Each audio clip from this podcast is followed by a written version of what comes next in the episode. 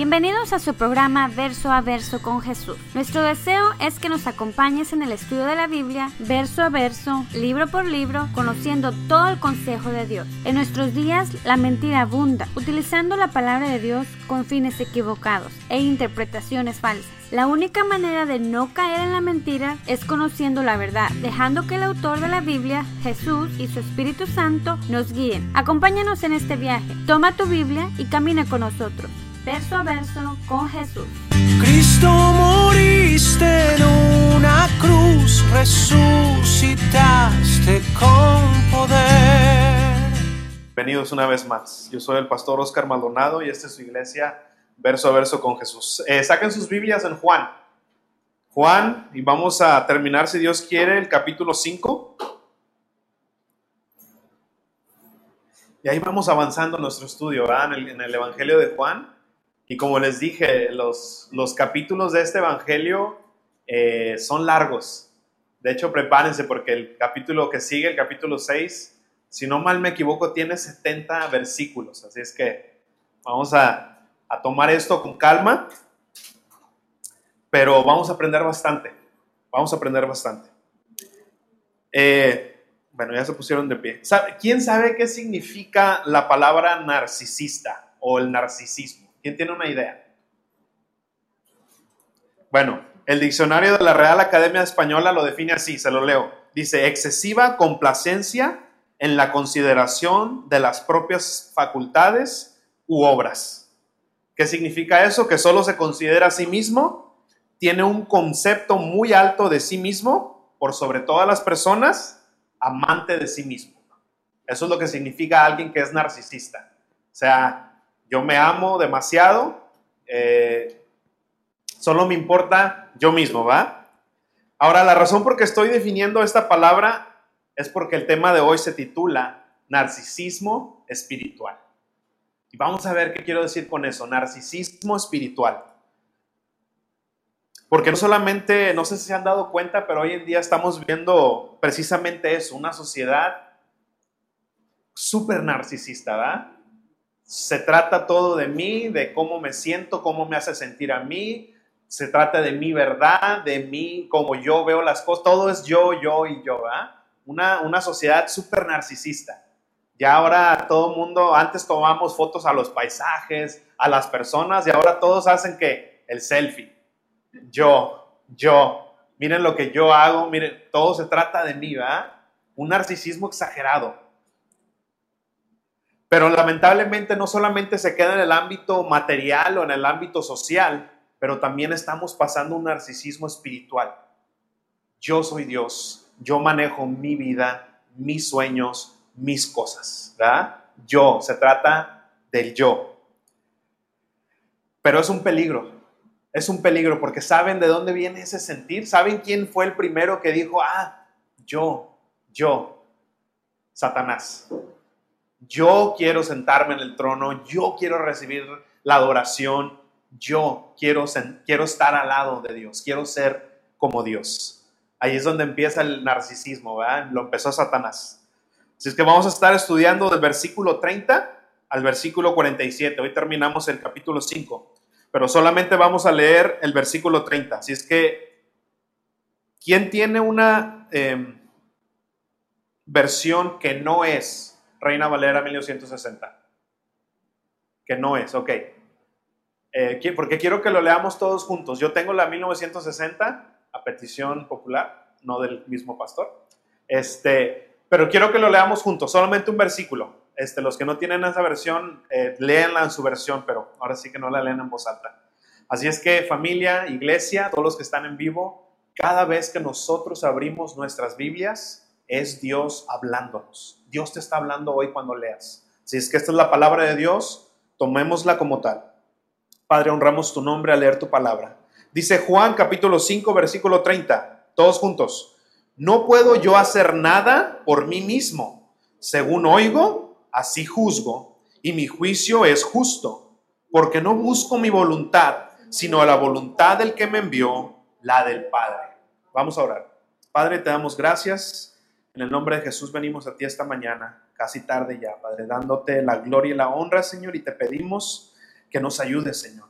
porque no podemos si tú no intervienes, no podemos si tú no abres nuestro entendimiento y no solamente que abras nuestra mente para entender, Señor, sino que abras nuestro corazón para que tu palabra, Señor, caiga en nuestro corazón y dé fruto para tu gloria, Señor, que germine, que haga algo, Señor, que el día de hoy eh, empiezas a hacer una obra, Señor, la cual tú dijiste en tu palabra, que cuando tú comienzas una obra en cada uno de nosotros, Señor, la vas a llevar a término, Señor, no la vas a dejar a medias, no vas a cansarte, sino que, Padre, vas a trabajar hasta que esa obra sea terminada en nuestro corazón. Yo te ruego, Señor, que hagas eso con nosotros, Señor, que empieces o que sigas obrando en cada una de nuestras vidas para que reflejemos, Señor, no solamente tu amor, tu misericordia, tu gracia, pero sobre todo, Señor, que reflejemos tu poder al mostrar lo que tú eres capaz de hacer, Señor, cuando alguien se rinde a ti.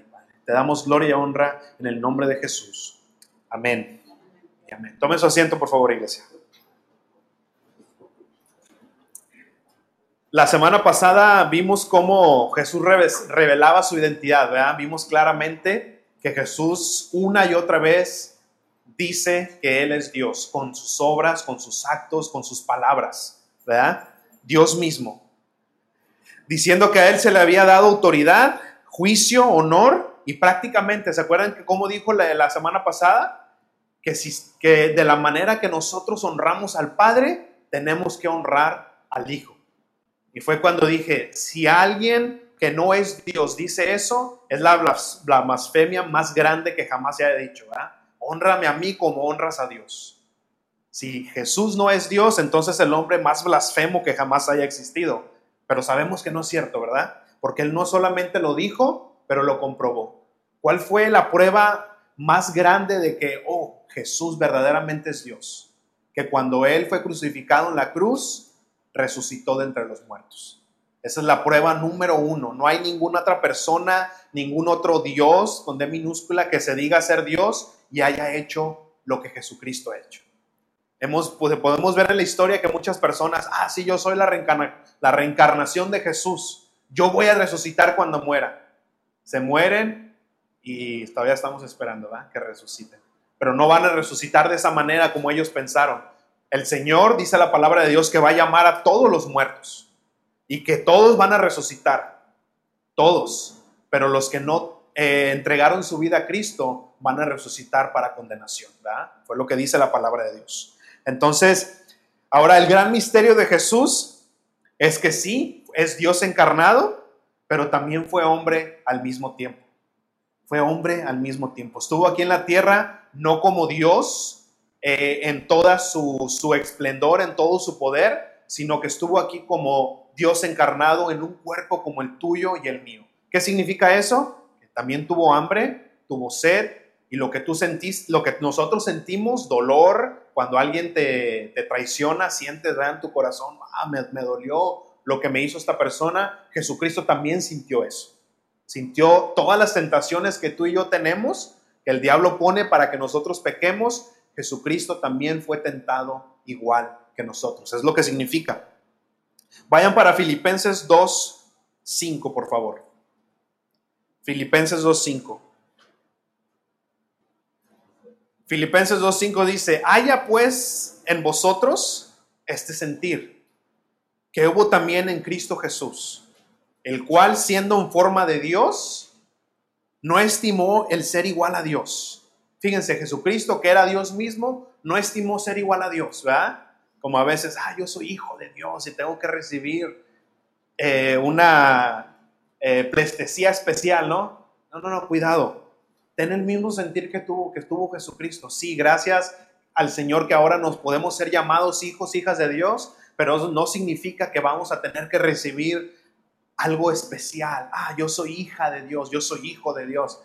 Tranquilo, papá, dijo el Señor, mi reino no es de este mundo. Y al rey lo crucificaron. Nosotros nos, ¿qué, esperamos, verdad?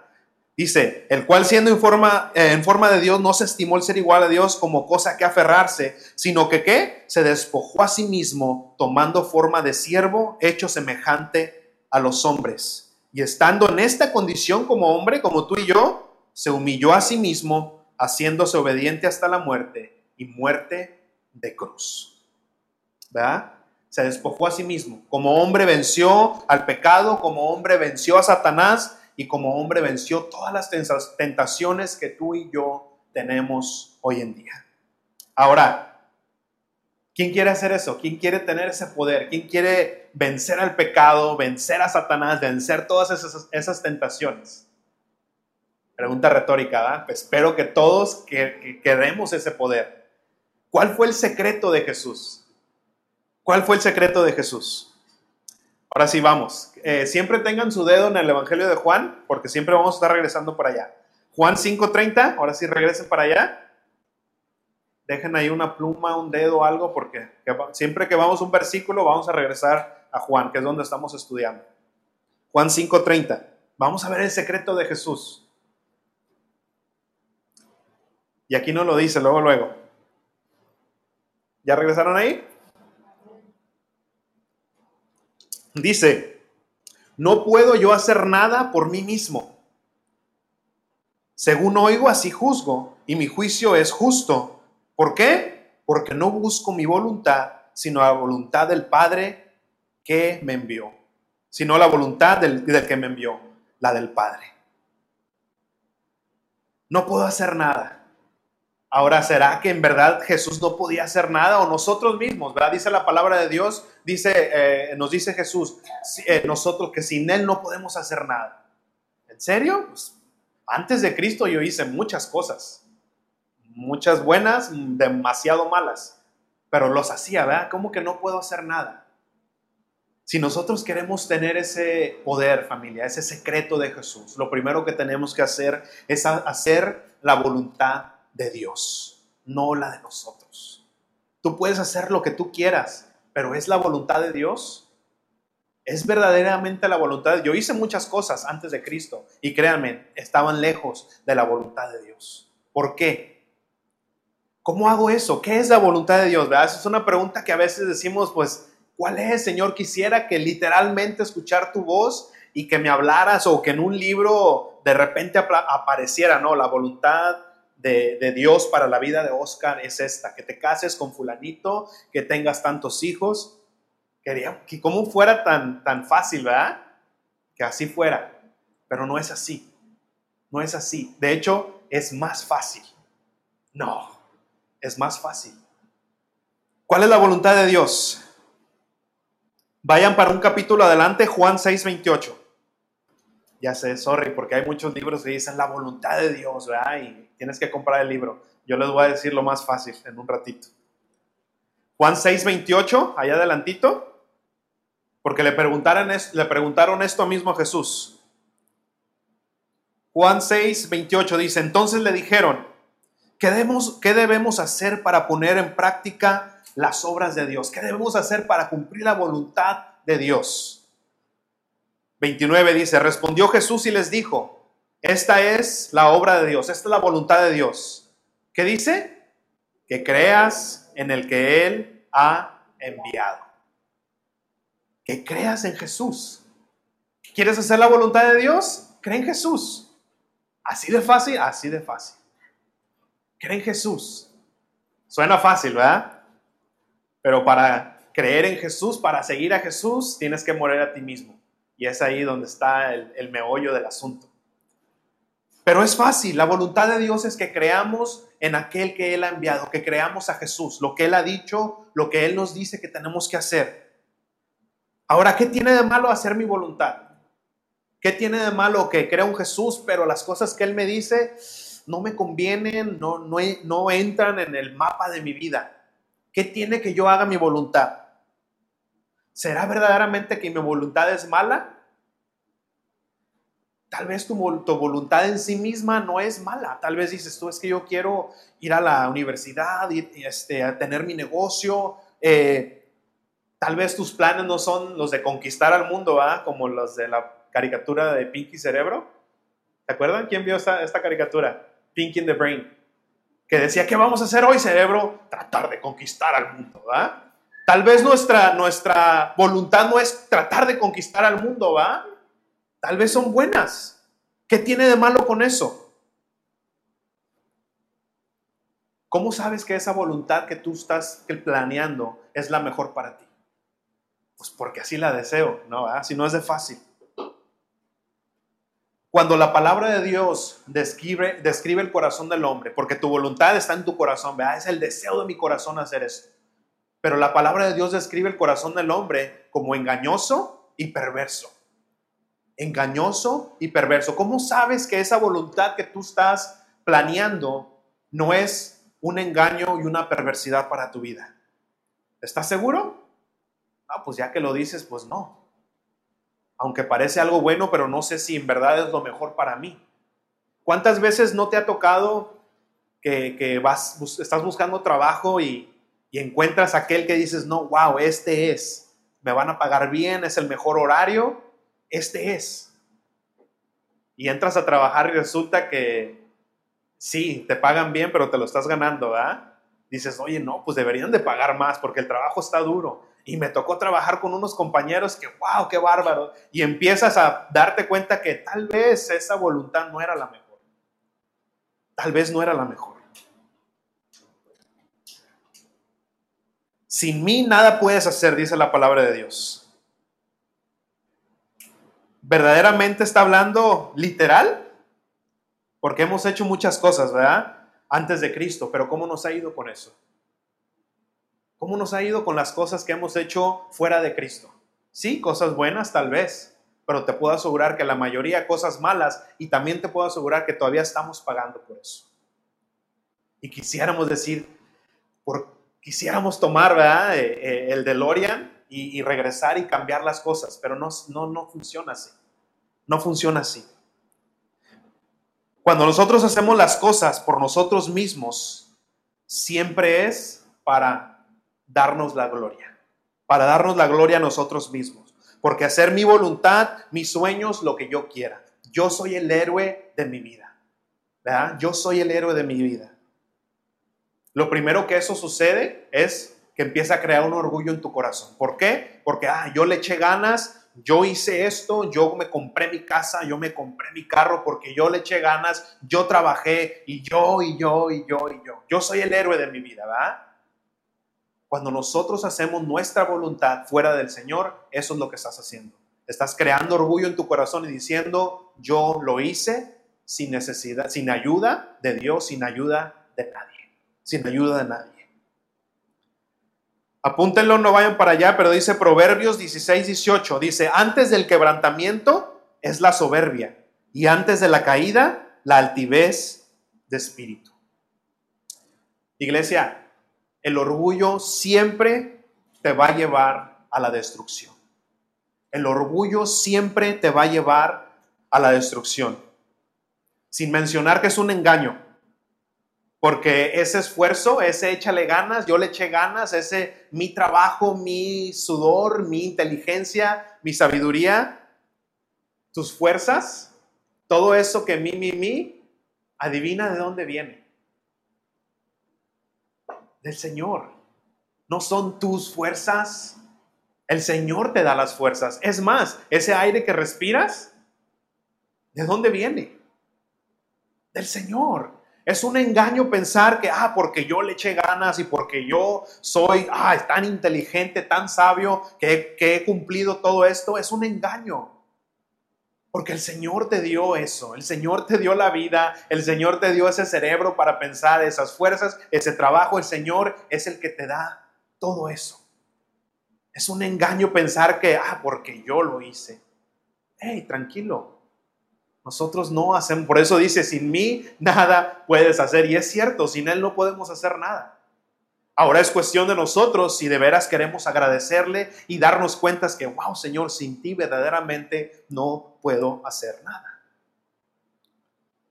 No caigamos en ese engaño que cayó Satanás. Vayan a Ezequiel, por favor. Vamos a ver eh, cómo Satanás cayó precisamente en ese engaño. Y podríamos decir, wow, pues es tan claro, sí, pero caemos en ese engaño, familia. Ezequiel capítulo 28.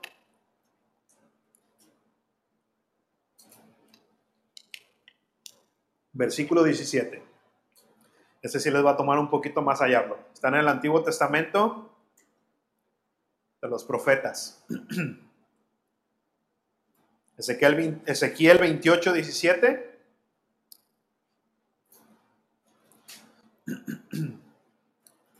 Dice la palabra de Dios. Está hablando aquí de Lucifer. Se enalteció tu corazón a causa de tu hermosura. Corrompiste tu sabiduría a causa de tu esplendor. Dios no creó a un diablo, no creó a Satanás. Dios creó a Lucifer, un arcángel hermoso y sabio, lleno de esplendor. Pero ¿qué fue lo que pasó?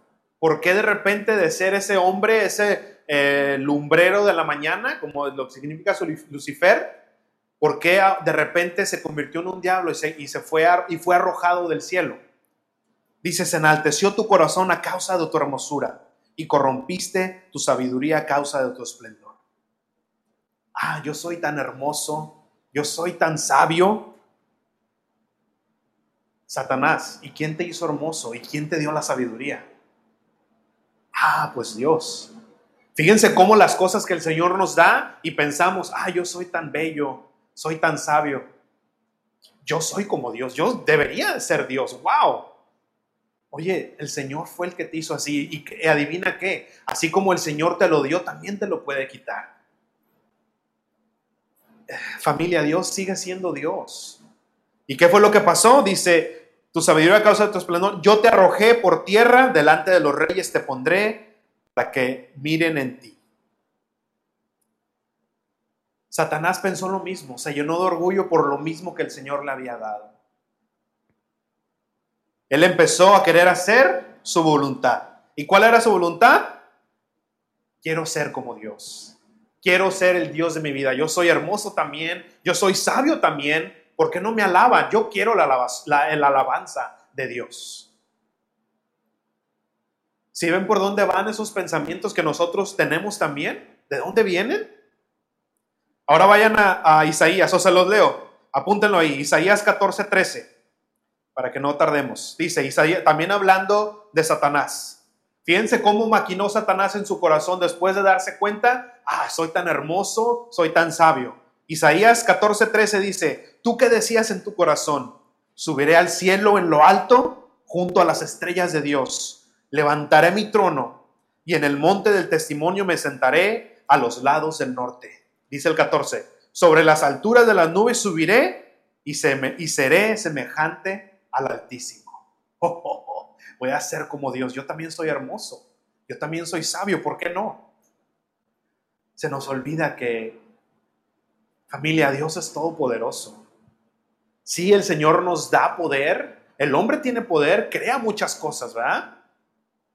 El hombre es hermoso. Bueno, vemos más otros que otros, ¿verdad? Hay diferencias ahí. Depende cómo vemos la hermosura. Si la hermosura está redonda, yo soy bien hermoso. Pero, ¿verdad? Pero se nos olvida, familia, que el Señor es el Todopoderoso, es el más, el todo eh, omnisciente, omnipresente, el más sabio. Se nos olvida. Nos llenamos de orgullo y se nos olvida que Él mismo nos dio esos atributos, ¿verdad? Y en lugar de darle gloria, en lugar de darle gracias, Señor, que me diste como, como humanidad, ¿verdad? En lugar de darle gracias a Dios que nos dio esa inteligencia, esa hermosura, ese poder. Ah, no, yo, yo solo soy inteligente, ¿verdad? Yo fui a la escuela, yo leí los libros, Dios, ¿qué tiene que ver en esto? Eh, sí, ese cerebrito que tienes ahí que te hizo poder leer, poder entender, te lo dio Dios. Pero eso, es lo que pasa en nuestras vidas. Dejamos de darle gracias a Dios, gloria a Dios, y empezamos a, a, envanecernos, a orgullecernos. Lucifer fue creado para darle gloria a Dios, para alabanza de Dios. Se dice que él era el, que organizaba la alabanza al Señor, ¿verdad? Pero por su orgullo llegó a ser un diablo. Ahora la pregunta, si Lucifer fue hecho para alabanza de Dios, pero perdió eso por su orgullo, ¿tú para qué fuiste creado? ¿Para qué fuimos creados nosotros? Para la gloria de Dios. ¿Nos ha llevado nuestro orgullo a otro lado? Seguimos con Juan. Dice, dice Jesús que no puede hacer nada, ¿verdad? a ver Jesús, si tú dices que eres el Hijo de Dios, pero con, los otros que... eh, pero también ha habido otras personas, Jesús, que han dicho lo mismo. O sea, Jesús, tú dices que eres el Hijo de Dios, que eres el Mesías, pero antes han venido personas que dicen también lo mismo, que, han, que dicen yo soy el Mesías. Y es cierto, familia, no es algo de nuestros tiempos, ¿verdad? Porque ahora vemos personas que se dicen ser la resurrección de Cristo, que son el Mesías, que son bla, bla, bla, bla, bla, el apóstol de Jesucristo, todas esas basuras. Eso no es nuevo. Antes ya ha habido eso. Antes de Jesús había habido, habido eh, anticristos que venían y decían, yo soy el Mesías. Entonces, ¿cómo podemos saber que Jesús verdaderamente es el Mesías? Esa persona que es, o ese eh, eh, Salvador que estábamos esperando. El problema de las personas que se decían ser alguien o el Mesías, como hoy en día, no es único. Ahora dice el versículo 31, ahí en Juan, dice, si yo doy testimonio acerca de mí mismo, mi, testimonio no es verdadero. ¿Qué significa eso? Que cualquiera puede decir, yo soy el Mesías. Es fácil de decirlo. Dice, pero eso no lo hace verdad. ¿Verdad? Que cualquiera diga, aunque ahora en nuestros tiempos sí, ¿verdad? Es mi verdad, yo digo que soy mujer y aunque tú veas otra cosa, eso es, ¿verdad? Es lo que dicen ahora, pero no lo hace verdad. No solamente porque tú lo digas, ah, sí, familia, yo soy policía. Ah, sí, pues sí, en mi mente, pero a ver, ¿es verdad? No lo hace verdad. Entonces, dice Jesús, les voy a presentar los testigos, porque aunque yo lo diga, no lo hace verdad, pero sí hay testimonio de lo que yo estoy diciendo. El testigo número uno, Juan el Bautista, dice el versículo 32. Otro es el que da testimonio acerca de mí, y sé que el testimonio que da de mí es verdadero. Vosotros enviasteis mensajeros a Juan, y él dio testimonio de la verdad. ¿Se acuerdan cuando Juan estaba predicando? Estas personas mandaron mensajeros, ¿verdad? Y le preguntaron a Juan, oye Juan, ¿eres tú el Mesías? ¿Eres tú el profeta? ¿O quién eres? Háblanos, tenemos que llevar un mensaje. Nos han preguntado quién eres tú. ¿Qué fue lo que dijo Juan? No, yo no soy el Mesías, yo no soy el Cristo. Yo he sido enviado delante de Él, porque Él viene después de mí, pero es antes de mí, ¿verdad? Y empieza a dar su testimonio de cuál era la función de Él. Ese fue el testigo número uno de Jesucristo. Porque ¿qué fue lo que dijo después también Juan? Este es el Cordero. Apuntó a Jesús y le dijo, este es el Cordero de Dios que quita el pecado del mundo. Ese fue el testimonio de Juan. Dice el 34. Pero yo no recibo testimonio de hombre alguno. Oh, pues Jesús, ¿qué pasó? Pues no que...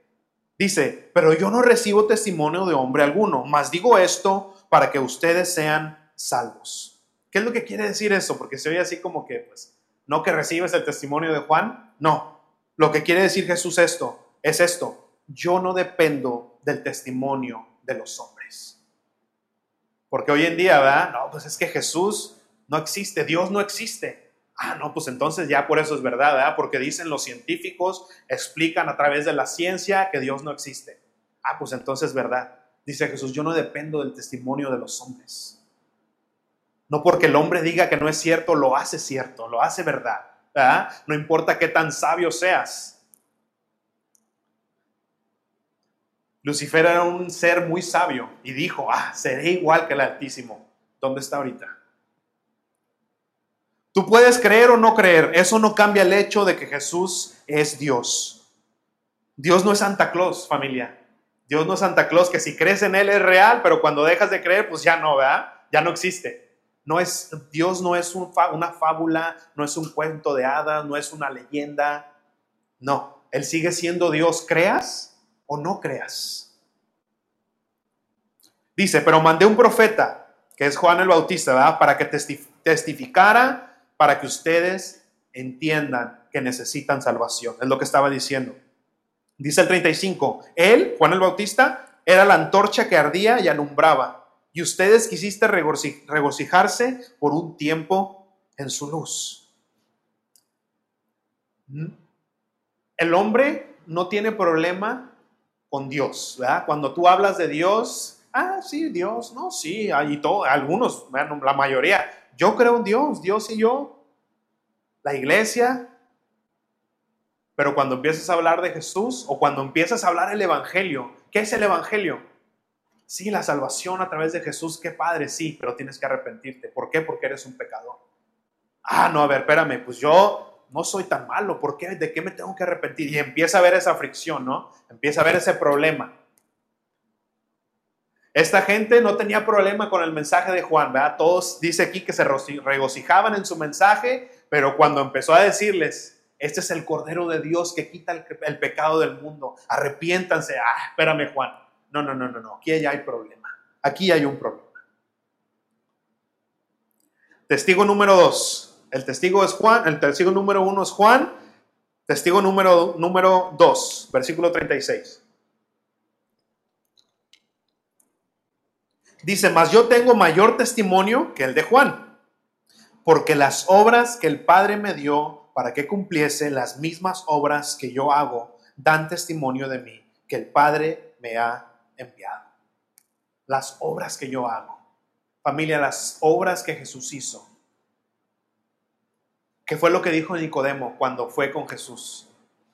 Sabemos que vienes de Dios porque las cosas que tú haces no las haría cualquier persona. Si no fueras de Dios, no puedes hacer eso. ¿Qué fue lo que hizo Jesús? Sanó enfermos, cojos, ciegos, sordos. La lepra, la lepra es incurable. Jesús la limpió. Revivió muertos, cambió el agua en vino. Todo eso lo hizo Jesucristo. Las obras que yo hago dan testimonio de mí. Ahora, si no le crees a Juan el Bautista, ¿ok? Si ves las obras que yo hago y prefieres, decides no creer, ok, hay otro testigo. Versículo 37. También el Padre que me envió ha dado testimonio de mí. Nunca habéis, nunca habéis oído su voz ni habéis visto su aspecto. También el Padre que me envió da testimonio de mí.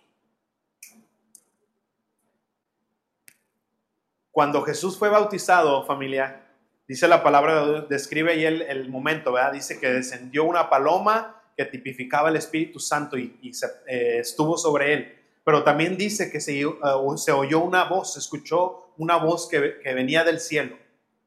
¿Y qué fue lo que dijo esa voz? Este es mi Hijo amado, en quien tengo complacencia.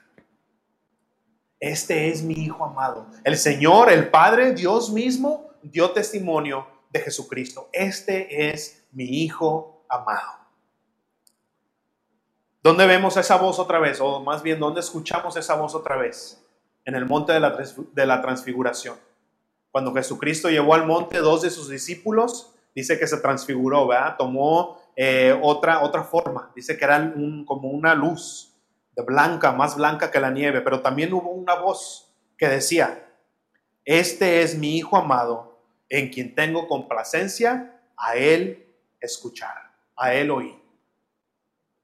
El Padre dio testimonio de que Jesucristo es el Hijo de Dios. ¿Qué diríamos nosotros? Bueno, ok, creo al testimonio de Juan el Bautista, creo las obras que puedo leer que Jesús hizo, porque no las vimos, ¿verdad? Literalmente. Creo lo que dice del Padre, pero todo eso, decimos nosotros, es, lo, hallamos tan, tan, tan alejado de nosotros. ¿Qué hay? ¿Qué testimonio hay que nosotros podamos palpar, que nos ayude a entender, que nos ayude a, creer en Jesús? Otro testimonio, versículo 38, otro testigo más bien. Versículo 38. No tenéis su palabra morando en vosotros, porque a quien Él envió, vosotros no creéis. Dice el 39, escudriñar las escrituras, porque a ustedes les parece que en ellas tienen la vida eterna, y ellas son las que dan testimonio de mí. ¿Tienes tú la escritura? ¿Tienes tú la Biblia en tu mano? Amén, ¿verdad? Tenemos la escritura, la Biblia, y no solamente... Eh, tenemos las escrituras, familia, pero las tenemos en nuestro idioma, las tenemos en un lenguaje que podamos entender, que podamos leer. No sé leer, ¿la tienes en audio? Tenemos las escrituras hasta para echar para arriba, ¿va?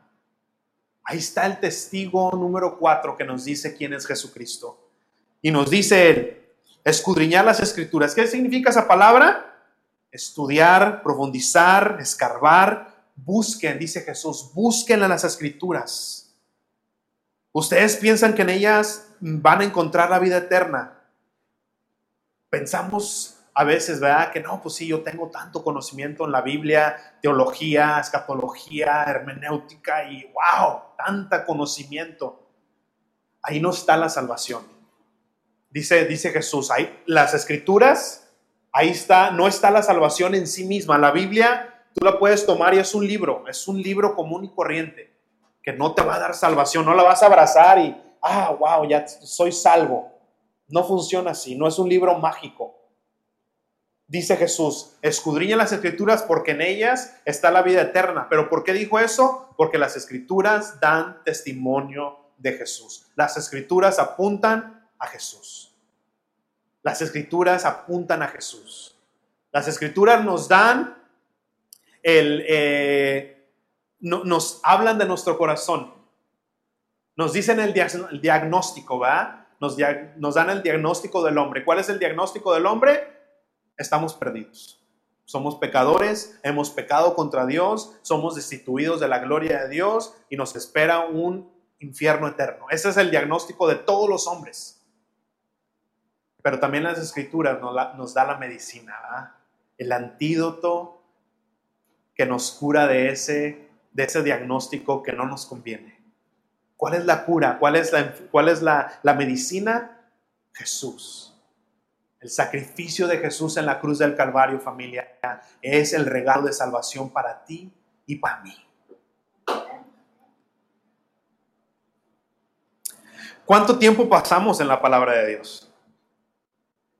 Olvidemos, bueno, dejemos a un lado un poco el escudriñar, ¿verdad? El escudriñar habla de estudiar, de profundizar, de pasar tiempo en la palabra de Dios. Vamos a ponerle un paso atrás. ¿Cuánto tiempo pasamos leyendo, aunque sea la palabra de Dios?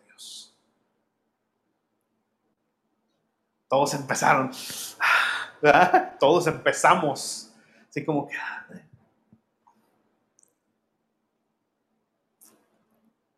Hay que leer la familia. No solamente leerla, dice Jesús, escudriñala. Eh, métete a la palabra de Dios.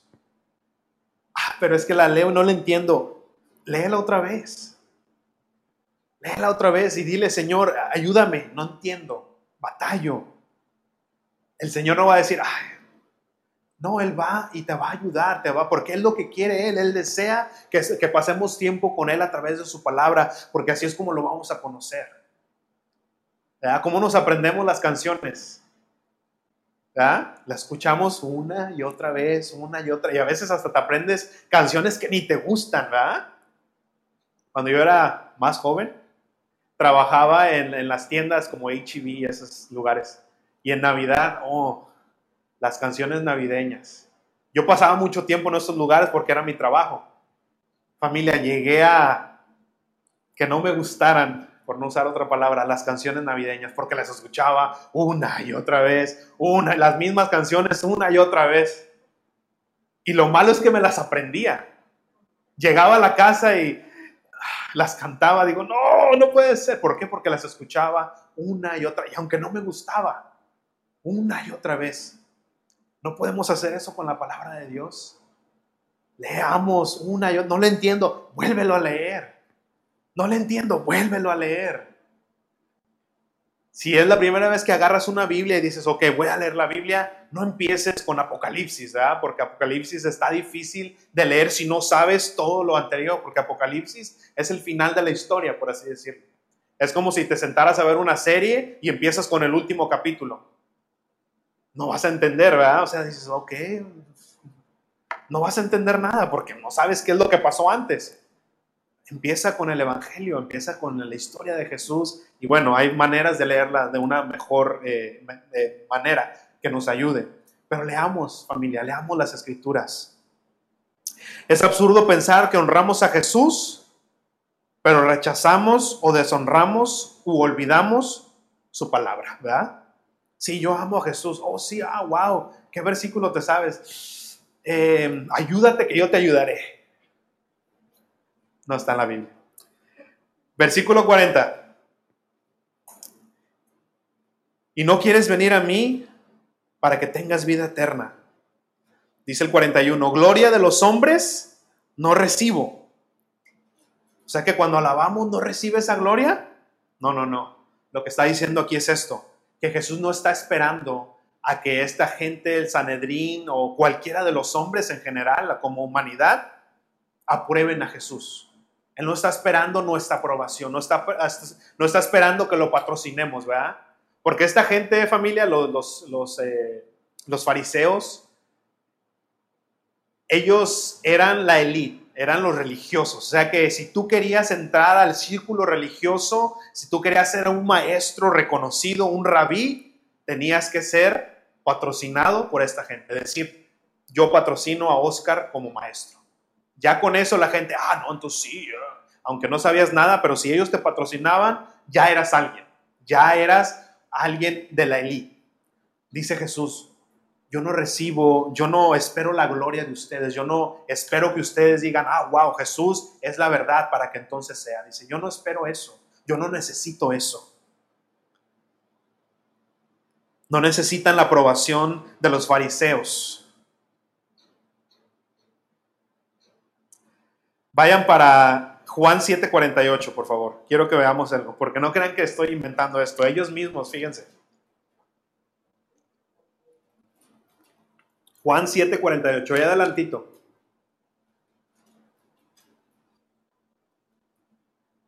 Lean desde el 40, vamos a leer desde el 46. Dice, los alguaciles respondieron, porque habían mandado, estos fariseos habían mandado un grupo de personas para arrestar a Jesús. Pero ¿qué fue lo que pasó? Dice los, el 47. Dice, eh, entonces los fariseos le respondieron, desde el 46, perdón. Dice, los alguaciles respondieron, jamás hombre alguno ha hablado como este hombre.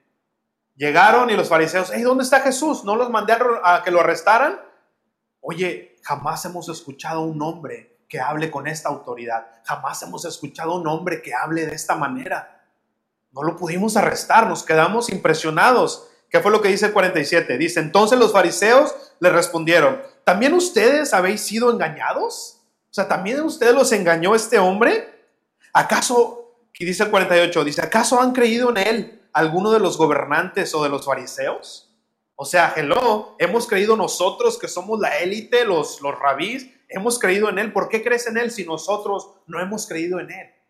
Ninguno de los gobernantes, de los reyes, de los importantes, de las celebridades, nadie ha creído en Jesús. ¿Por qué crees tú en Jesús?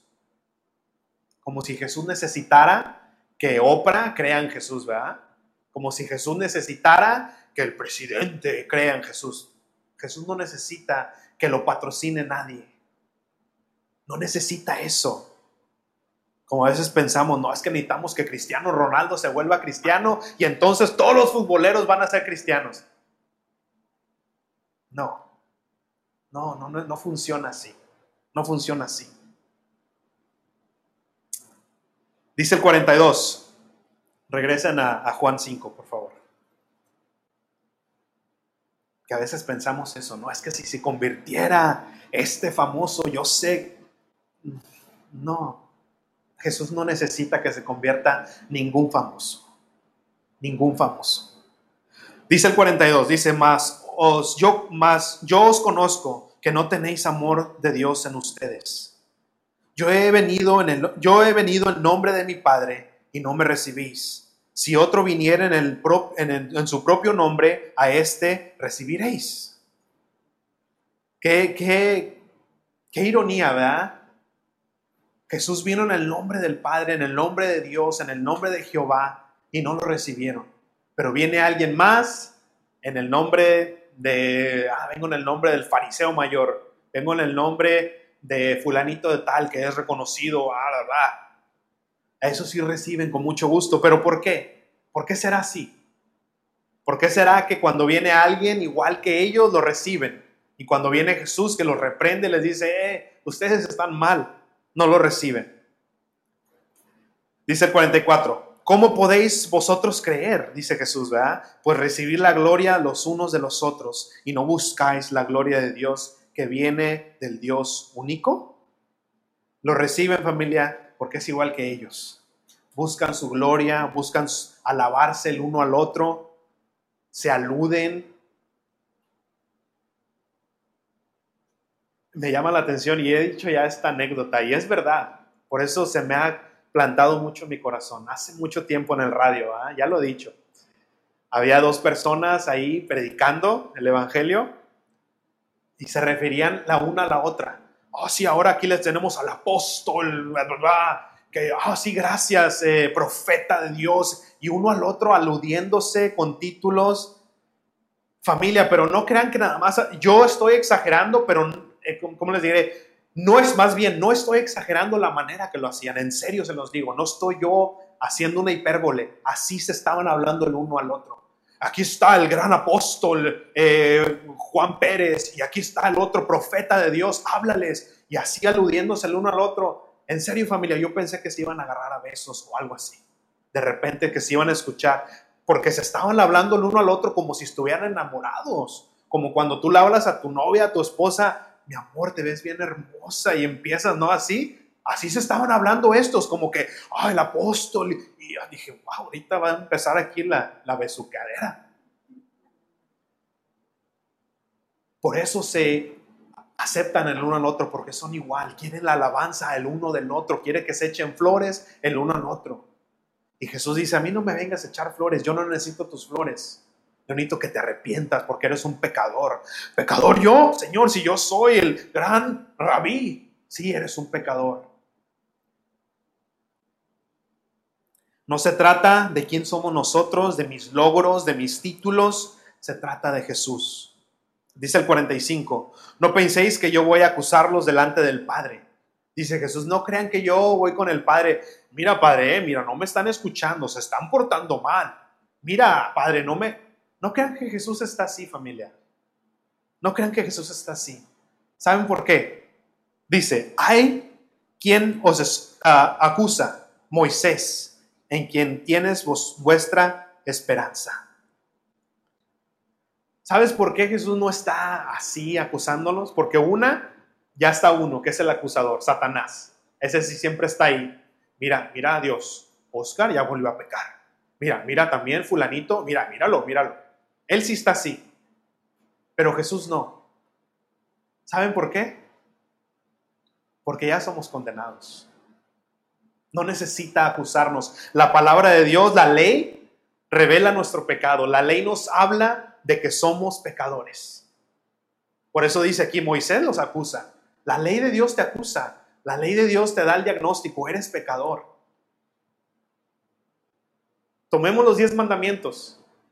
¿Cuántos has roto de esos? Ajá, exactamente. Todos así que, pues sí. La ley te acusa. La ley te acusa. Si quieres entrar al, cielo sin, sin, Jesucristo, tienes que entrar sin haber roto ninguna de, las, de la ley. Si empezamos con 10, ya no entramos, ¿verdad? No necesita Jesús acusarnos porque ya somos condenados. La ley te dice, eres pecador y eres, eh, estás en un camino al infierno.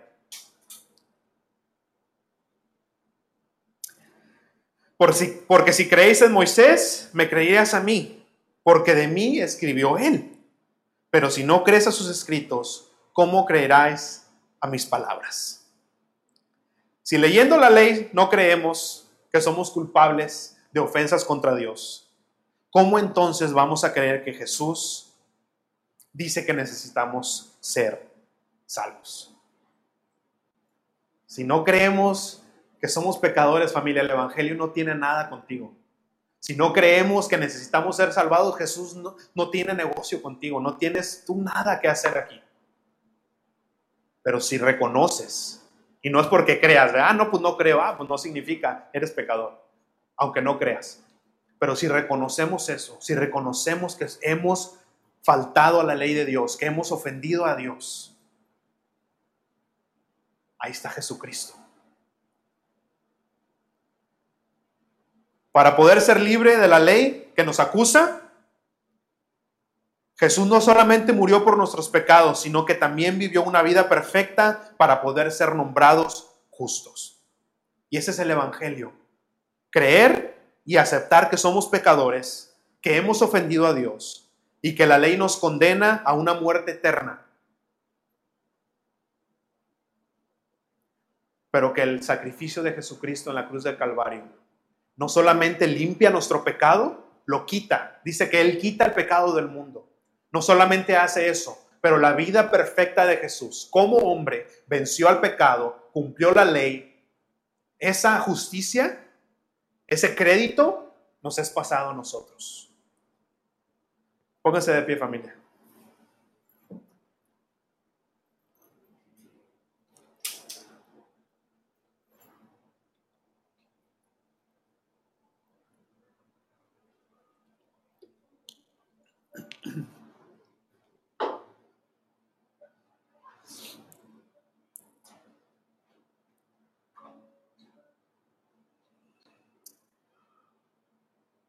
Como lo dije ahorita al principio, estamos en el tiempo, en la era del yo, yo y yo, del narcisismo increíble. Yo no dependo de nadie, yo no dependo de Dios, yo no necesito a Dios, yo puedo echarle ganas. Yo le echo, yo me esfuerzo y yo cumplo, ¿ah? Yo tengo control de mi vida, yo tengo control de mi futuro, de mis sueños, de mis finanzas. Yo seré como Dios. Yo me siento en el trono de mi vida. Es mi vida. Es mi vida. Como humanidad hemos caído en el engaño de Satanás. Hemos caído en ese engaño. ¿Cuál fue la primera tentación en el Edén? Cuando entró la serpiente y le dijo a Eva. ¿Cuál fue la primera tentación? Mira, si desobedeces a Dios, vas a saber el bien y el mal. Ya no vas a necesitar, ya no vas a depender de Dios. Porque Dios en ese entonces le decía a Adán, este es el bien, este es el mal. Y si comes de ese fruto está mal. Y dependía Adán de eso. Pero llegó la serpiente y le dijo, mira, mira, no, no, no. No es que vas a morir. Lo que pasa es que Dios sabe que si tú comes de ese fruto ya no vas a depender de él. Vas a ser como Dios, le dijo la serpiente, sabiendo el bien y el mal. Oh, wow, dijo Eva, yo no quiero depender de Dios, no quiero depender de Adán. Caemos en ese engaño, familia, que pensamos que podemos no depender de Dios. Y lo hemos visto ahora en estos tiempos y lo vemos en nuestra sociedad, lo vemos en nuestras vidas, que cuando nosotros pensamos saber, ah, no, esto está bien, yo sé que esto está bien para mí, caemos en error. Dios dice que fuimos hechos para su gloria y su alabanza.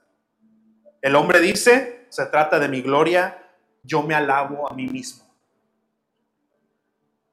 Dice Dios que la familia, un matrimonio es entre un hombre y una mujer.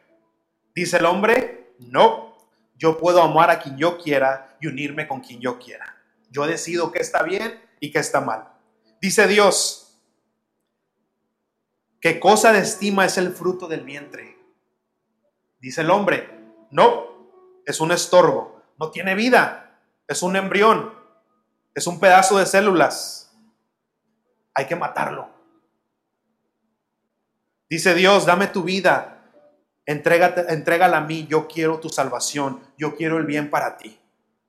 Dice el hombre, no, es mi vida, yo hago con ella lo que yo quiera, yo no soy pecador, yo sé que es bien para mí. ¿Verdad? Perdimos el rumbo. Perdimos el rumbo. Pensamos que yo voy a saber qué está bien y qué está mal y estamos completamente al revés. Así o más claro, familia. ¿Quieres hacer la voluntad de Dios? Empieza con darle tu vida a Cristo. Empieza con darle tu vida a Cristo. Cree en Él.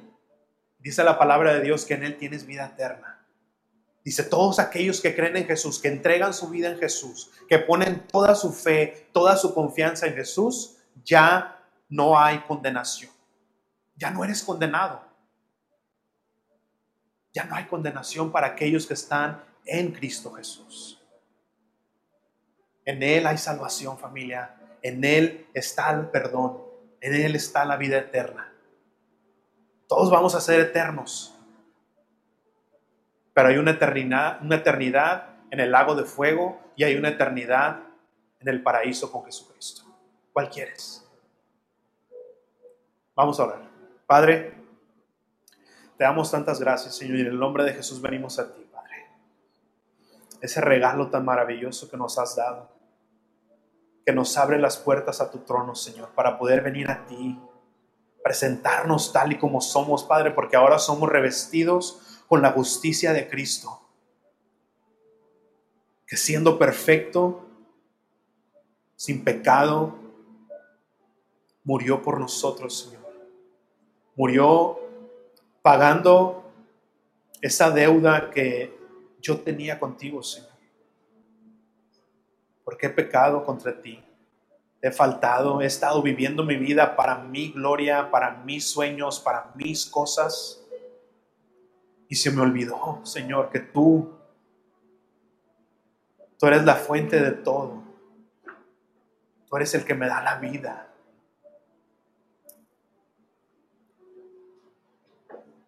Y el día de hoy quiero venir a ti, Señor, arrepentido. Quiero entregar mi vida a ti porque sé que en ti hay salvación, sé que en ti hay perdón de pecados, sé que en ti puedo venir a hacer esto precisamente, venir, presentarme ante tu trono. Y dice tu palabra que si hemos pecado, tú eres bueno y justo para perdonarnos. Y no solamente perdonarnos, sino limpiarnos de toda maldad. Danos un borrón y cuenta nueva, Señor. Solamente tú haces eso porque estás lleno de misericordia, te deleitas en la misericordia. Y por tu gracia, Señor, por tu amor.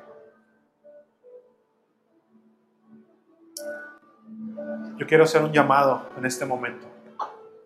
Si hay alguien aquí que quiere entregar su vida a Cristo, que quiere entregar su corazón, que quiere entregar el, timón de, de su vida y decirle, Señor, aquí estoy. He dejado de darte gracias, he dejado de darte la gloria y he hecho las cosas a mi manera, a mi modo, como yo pensé. Pero si el Señor te está mostrando el día de hoy que hay una mejor vida, la vida que Él provee. Dice, ven a mí, yo te voy a dar una vida en abundancia. Entrega tu vida a Él. Solamente levanta ahí tu mano si quieres entregar tu vida al Señor. Padre, yo pongo en tus manos, Padre, a cada una de las personas que han escuchado tu llamado el día de hoy, Padre. Rompe, Señor, cualquier cosa que esté estorbando, cualquier, Padre, pensamiento que esté bloqueando ahí, Señor. Yo te ruego, Señor, que hagas una obra en su corazón, en su mente, Señor, que quites todo estorbo, Padre, y que esa semilla caiga en un corazón que esté listo para darte la gloria, Señor. Padre, yo los pongo en tus manos, a todos aquellos que han escuchado tu voz el día de hoy. Sigue obrando en sus vidas, sigue hablando su corazón, Padre. No persistas de mostrarles tu amor, tu gracia y tu misericordia. Nos ponemos en tus manos y te damos la gloria y la honra, porque solamente tú te mereces, Señor. Gracias en el nombre de Jesús. Amén y amén.